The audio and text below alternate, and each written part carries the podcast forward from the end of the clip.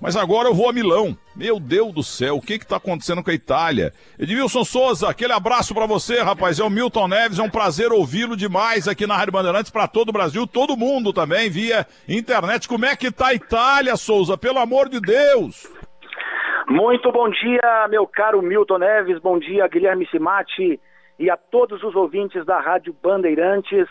A Itália está parada, nós estamos vivendo uma situação que jamais poderíamos imaginar viver na Itália. Eu dei uma entrevista na terça-feira à Rádio Bandeirantes, voltei a falar com os ouvintes da Bandeirantes na sexta-feira à noite e volto a repetir tudo o que eu disse nestas duas entrevistas anteriores que dei ao Grupo Bandeirantes. A Itália está parada e o sentimento de tristeza nas ruas, na face do italiano, é uma coisa inexplicável. Jamais nós poderíamos pensar que aquilo que quando começou para a Itália, que nós dizíamos que era apenas uma simples gripe, poderia trazer tamanha tristeza e comoção a esta nação, meu caro Milton Neves. Demilson, é, o italiano realmente é muito forte, né? Dizem que o vinho que, eles, que vocês tomam, um vinho tão bom aí na Itália e tal, e, e a, a, condição física, sem dúvida, historicamente aí dos italianos, a região, tudo isso contribui para que tenha uma longevidade muito grande. Meu, meu, o meu sogro, Hélio Magnoni, de Espessano Albanese, ele tem 92 anos lá em Moçambique. A minha sogra, a minha sogra, Nadia Chame Magnoni, morreu com 93. É, a Itália tem realmente é, o povo de mais idade no planeta? Milton, eu não sei precisar essa informação se é a Itália o país que tem a quantidade maior de anciãos em todo o planeta, mas a verdade é que depois que eu cheguei na Itália, isso tem três anos que moro aqui, é inacreditável você enxergar no italiano com 90 anos, com 92 anos, 93 anos, e eles andando de bicicleta nas praças, é um negócio que enche o coração da gente de alegria. Eu penso sim que é muito por causa da alimentação, é muito por causa do vinho também, que é tradição aqui na Itália, mas não é como o Brasil. Aqui na Itália, é tanto que na maioria dos lugares não tem o que nós temos no Brasil, que é, aquele, é, é aquela pre, preferência para o idoso, porque aqui, se for dar preferência para o idoso, é, acaba não existindo, porque é muito idoso de verdade que nós temos na Itália é muito forte eles e é, a Itália, o italiano, uma coisa que percebi também morando aqui na Itália há três anos, eles são muito ligados à atividade física quando eu estava no Brasil, fazia ali as minhas corridas, andava de bicicleta, só que aqui na Itália a paixão deles pelo esporte é muito maior do que a paixão nossa, a paixão dos brasileiros. Quando nós chegamos, chegamos ainda num período de muito frio na Itália, pegamos, pegamos temperaturas abaixo de zero e inacreditável ver pessoas correndo às seis da manhã, às sete da manhã, abaixo de zero, mas não deixando de fazer os seus exercícios físicos. E a gente sabe que tudo isso acaba cooperando para uma longevidade, acaba cooperando em muito para a saúde do cidadão. E por causa disso também a Itália é um país onde você encontra muitos anciãos, mas são pessoas fortes, saudáveis e que têm ainda muito prazer em viver. Agora, você falou, passando, eu citei também o vinho, os parreirais, o vinho italiano é uma beleza. E você vê, eu falei da minha cidade também, meu sogro tem 92 anos, Hélio Manhone, ele tá novinho, que come pouco, tranquilo, fica lá, tá aposentado, fica lá no posto de gasolina do Rubens e fica o dia inteiro conversando fiado, aquele negócio todo. E, no entanto, o pai dele, Alexandre Magnoni, que 100% é, italiano, já faleceu há muito tempo, ele veio para colher café. Ele, muita gente, colher café em Mococa, São José do Rio Pardo e São João da Boa Vista. Depois pintou lá em Muzambinho é, casou, casou-se e nasceram vários e vários filhos. E um filho dele chamava-se, lá de São José do Rio Pardo, Benito Mussolini Magnoni. E tinha um neto chamado Adolf, Adolf Hitler Magnoni. Entendeu por quê? Ele veio da Itália, ele era Mussolini Futebol Clube, ele ficava ouvindo a RAI de madrugada e tal, na Segunda Guerra Mundial, torcendo, meu sogro fala muito torcendo, é claro, para o Mussolini, torcendo por Hitler. Entendeu? Depois se arrependeu. Sim. Mas uma coisa ficou clara, é a única, única horta aqui em São Paulo falam-se quintal. A única horta da minha terra, hoje são 22 mil pessoas que moram lá, a única horta da minha terra, viu, o, o, o cara de Milson, que tinha Sim. parreira, era na casa do meu sogro, ainda porque o senhor Alexandre Magnoni, italiano puro, ele montou lá, ele plantou várias parreiras porque ele queria fazer o vinho Muzambim. Pois eles fizeram até o vinho Cerávulo, que já fechou há muito tempo. Mas eu queria saber de você, essas informações que chegam aí da Itália, que temos é, é, famílias que têm que ficar com o, o, morto pelo coronavírus, o membro da família tem que ficar ali 24, 48 horas, porque não tem como recolher, não tem para onde levar, não tem como sepultar, não tem extremunção, não tem mais nada. É, é, essas informações que chegam a vocês no Brasil são informações verdadeiras, são as informações que passam também aqui nos canais de televisão da Itália. O país está parado, não existe outro assunto nos, nos, no, na, na imprensa que não seja esse vírus, essa pandemia que tomou conta do mundo, e tudo isso que é noticiado no Brasil é uma realidade. Quando saiu a foto nas redes sociais de cerca de 10 caminhões do Exército, cidade de Bergamo, cidade em que eu sou pastor de uma pequena igreja, é, divulgou-se a notícia, saiu-se uma foto de 10 caminhões que estavam carregando corpos para sepultar em outras cidades vizinhas. Muitos amigos me ligaram, me mandaram mensagem dizendo: Edmilson, é, é realidade isso? É verdade? Ou se trata de fake news? Eu disse: infelizmente.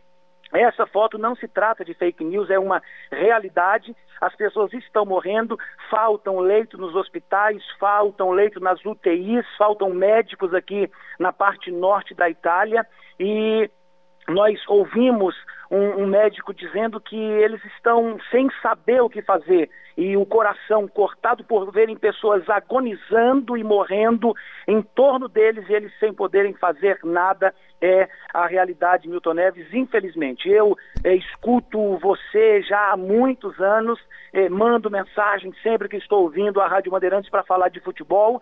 O meu sonho seria um dia entrar contigo no ar para falar a respeito do Vitória da Conquista, time da minha cidade quem sabe Vitória da Conquista ganhando um campeonato baiano, como é, chegou muito perto há cerca de três anos atrás. E eu pensava um dia, um dia vou entrar com o Milton Neves, vou falar do Vitória da Conquista, campeão baiano, mas infelizmente tenho é, a primeira oportunidade de falar no ar contigo para tratar de um assunto tão triste que tem é, abalado a Itália e abalado também o mundo. Fico tão feliz de ouvir isso, porque nós estamos há tantos anos, há mais de 50 anos, com o microfone na mão.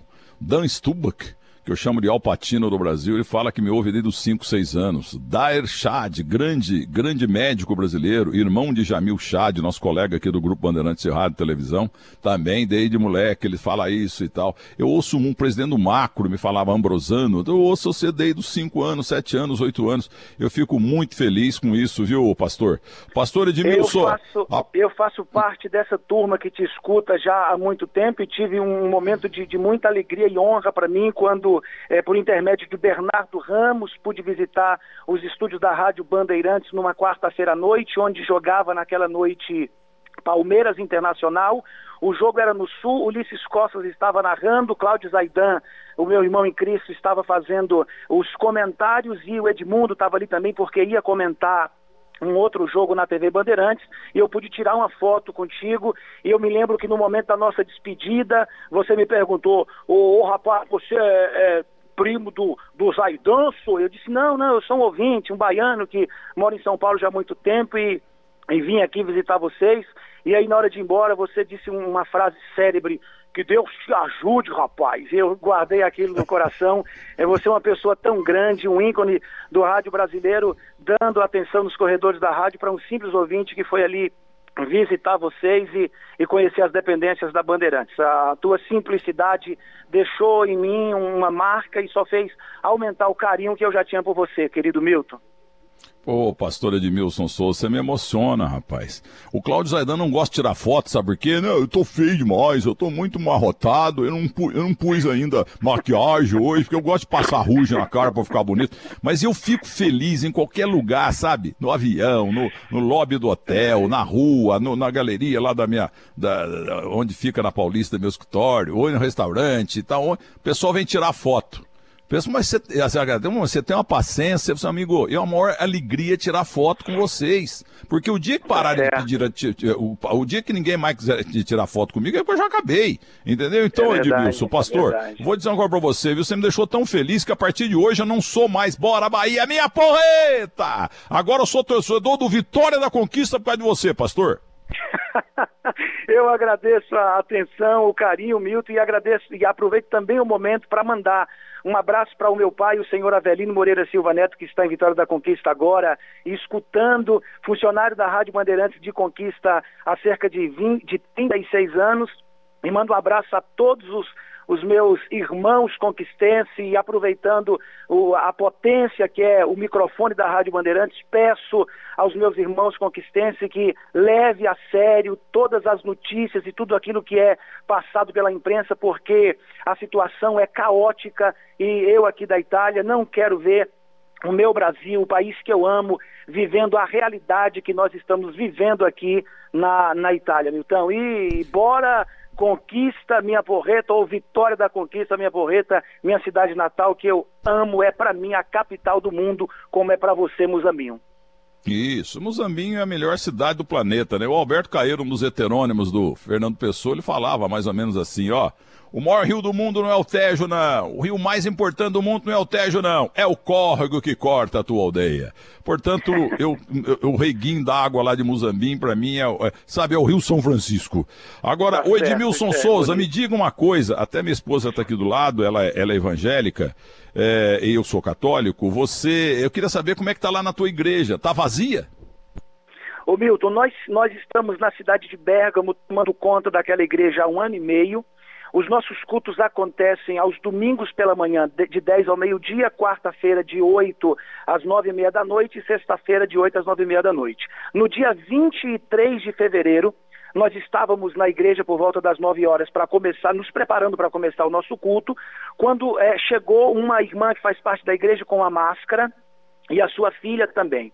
E nós ainda, as informações que tínhamos eram pouquíssimas aqui, não, não se divulgava tanto a, a seriedade do vírus, do coronavírus, e ela me perguntou, pastor, é problema participar do culto com a máscara? Eu disse, minha irmã, não é problema nenhum.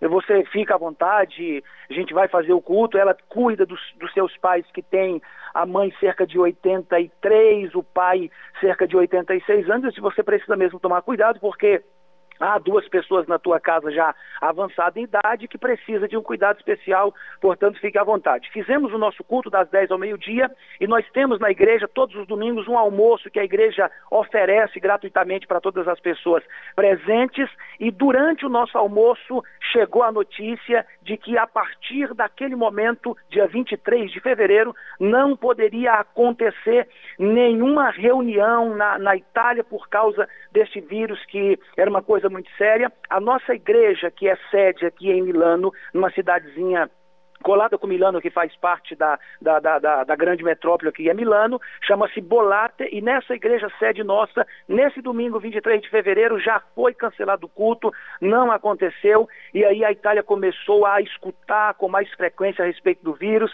Eu me lembro que na segunda-feira fui para o trabalho, eu trabalho nesse site chamado Amazon fazendo entregas aqui e nós escutávamos as primeiras é, instruções sobre a precaução para a realização do nosso trabalho, só que para nós era somente uma gripezinha que passaria logo e nós falávamos isso. Falávamos, comentávamos entre nós, é um vírus que vai passar, como tantos outros já se passaram também, como, como outras epidemias que nós já enfrentamos e já vencemos, mas o que trouxe um susto para toda a Itália foi quando o número de mortos é, começou a aumentar, começou a se tornar gigante e as pessoas diziam, ah, mas é, é somente ancião que está morrendo porque tem imunidade baixa, quando na verdade não era. Começou é, jovens morrerem também e a Itália aos poucos foi acordando para a realidade do que é o coronavírus que hoje a gente está falando de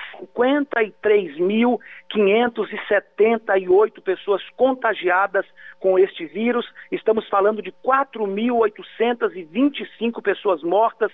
Ontem batemos o recorde de, de número de pessoas mortas na Itália com 793 pessoas. É uma coisa de assustar, é de chocar o mundo, é de cortar o coração, porque jamais nós poderíamos imaginar uma situação dessa. O presidente ontem deu uma entrevista coletiva dizendo que as fábricas têm que fechar, que vai ficar aberto somente aquilo que é essencial para a vida, para a sobrevivência humana, até o dia 3 de abril não vai funcionar o, o, as fábricas que ainda estavam funcionando, como eu disse ao Guilherme Simati na sexta-feira à noite, fábricas funcionavam aquelas que tinham é, se adequado a aquilo que as autoridades pediam, que era a distância entre um funcionário e outro, a máscara, a luva, o álcool gel para todos os funcionários, essas fábricas funcionavam. A partir de hoje, segundo o decreto do Giuseppe Conte, que é o primeiro-ministro da Itália, que seria, no nosso caso, o presidente do país, ele decretou fechamento. Está aberto somente supermercados e farmácias na Itália, porque o país precisa parar, a situação é muito séria a cada momento está morrendo pessoas. Nós temos na cidade de Bergamo, onde eu é, tomo conta desta igreja, o maior número, o lugar onde o coronavírus tem, tem feito a, a sua trazido a sua maior destruição.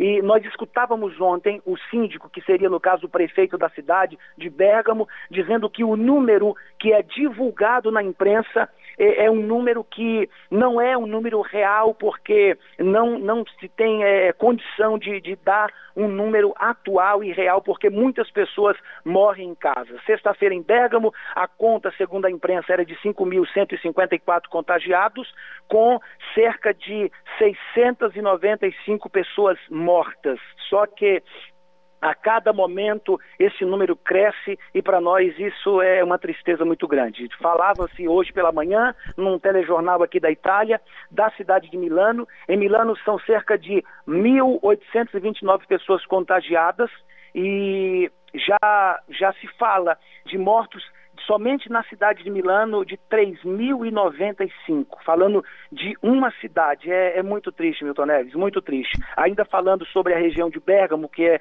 onde o foco é maior, nós temos uma cidade chamada Zonho, que faz parte da região de, de Bergamo. É uma cidade, olha o tamanho da cidade, Milton, e aí você pensa na proporção disso. A cidade tem 8.800 habitantes. Nessa pequenina cidade já contabilizaram 78 mortos por conta do coronavírus, é, a Itália parada, a Itália que sente muito um, um, um, uma dor no coração, porque é um mês, estamos falando de um mês, exatamente um mês que a notícia estourou aqui, e nesse um mês nós já perdemos quase 5 mil pessoas. Olha, pastor Edmilson Souza de Vitória da Conquista, radicado hoje religiosamente na Itália. É, eu, eu, eu, ando dando muita entrevista, né? Vários assuntos lá pro pessoal do UOL. Não sei se foi pro UOL ou se foi pra ESPN, a molecada que me ouve também desde molequinho e tal, Bianchini. É, é, me perguntaram quantas ações de merchandising e quantas entrevistas você fez na tua carreira. Eu disse, olha, ações de merchandising no rádio e na televisão deve ter feito umas 25 mil, 25 mil ações. Agora, entrevistas, eu acho que umas 15 mil no rádio, na televisão e no jornal também.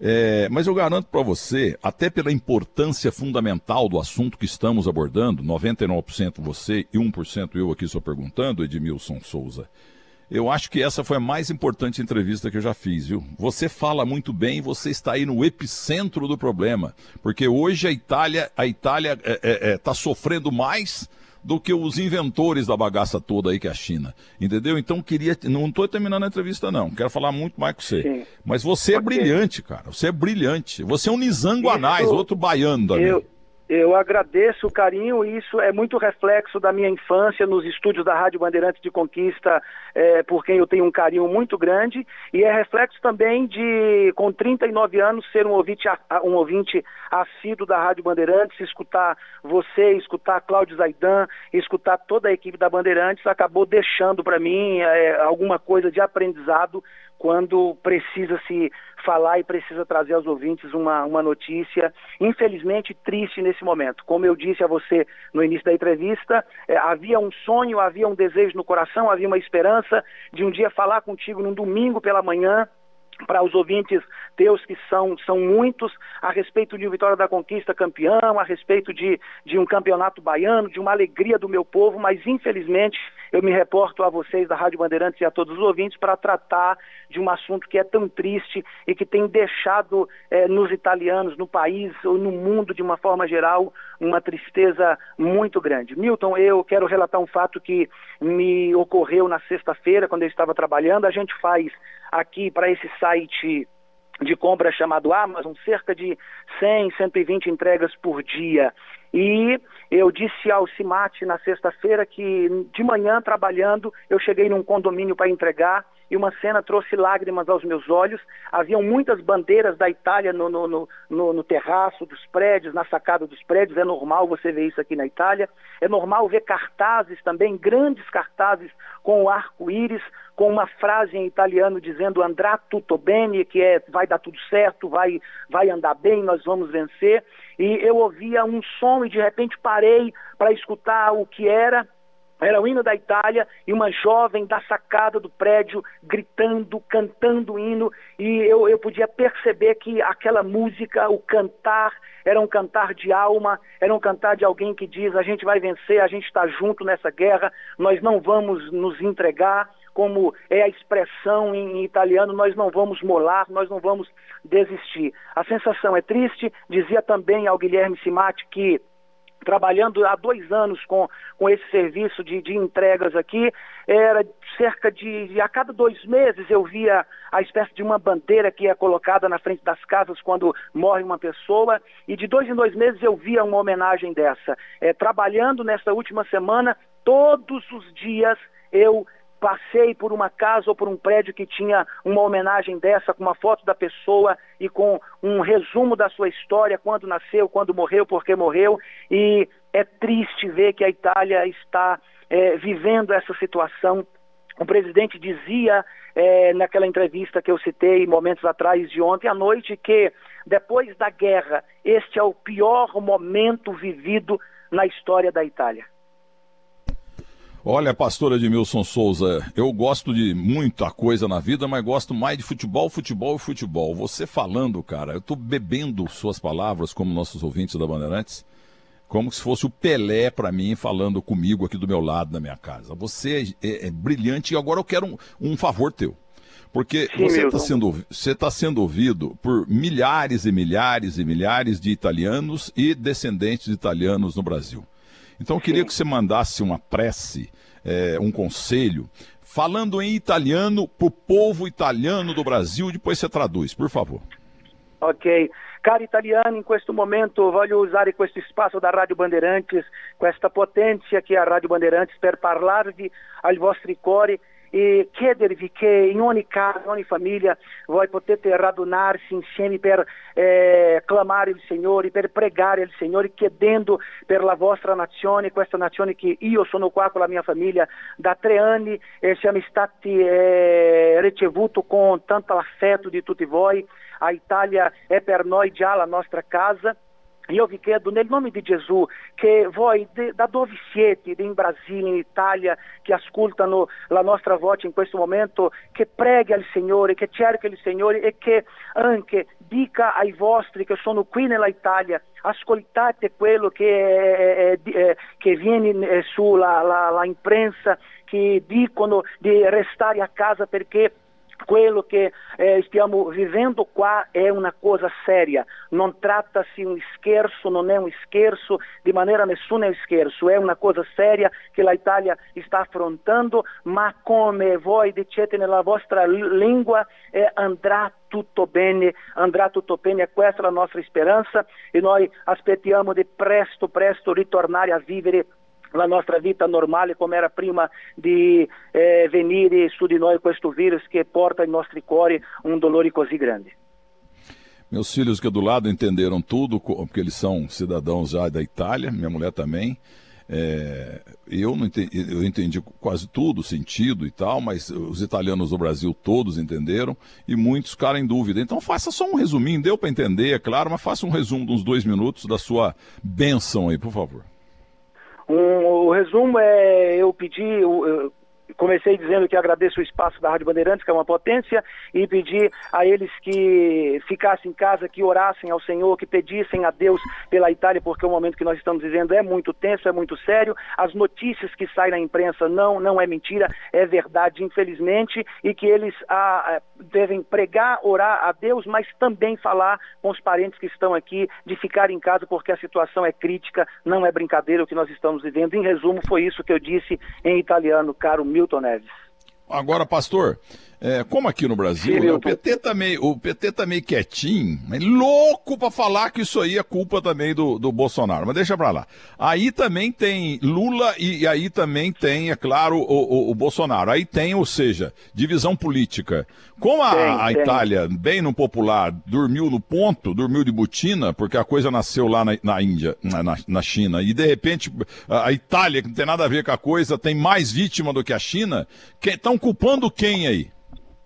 Ô Milton, na, na, de verdade isso foi uma coisa também que me chamou a atenção aqui vendo os programas de televisão. Nesse momento, a Itália está unida buscando uma solução. Eu esperava que eles tivessem a, a, mesma atitude nossa, do nosso povo brasileiro, que qualquer assunto, qualquer notícia é, desculpa para começar uma, uma, guerra política, mas o que a gente vê por aqui é justamente o contrário. Na imprensa é, é, é dada a, aos governantes um espaço para falar, porque eles são as autoridades em eminência no país, mas é dado também um espaço para falar para aqueles que são da oposição. E nesse momento, é, a Itália está unida em busca de uma solução e o espaço que é dado à oposição, que não está no poder, não é usado para críticas, é usado justamente para isso, para alertar o povo. Olha, nós precisamos estar atentos, nós precisamos buscar um, uma solução para toda essa situação que nós estamos vivendo. Do que eu vi aqui, a oposição nesse momento entendeu que não é momento de guerra é, ideológica, não é momento de, de é, trazer é, fatos do passado, de quem fez, de quem deixou de fazer. É momento de estar unidos buscando o bem único que é o bem do país, muito diferente e o que traz tristeza ao meu coração da realidade vivida no Brasil, que todo assunto é, se transforma em uma guerra política desnecessária e que não nos levará a lugar nenhum nesse momento que o que a gente deve fazer é unir as forças em procura do bem, em procura de uma saída dessa situação triste que começou também no Brasil, mas infelizmente o nosso povo ainda não chegou nesse nível de maturidade, mas eu espero que um dia nós chegaremos.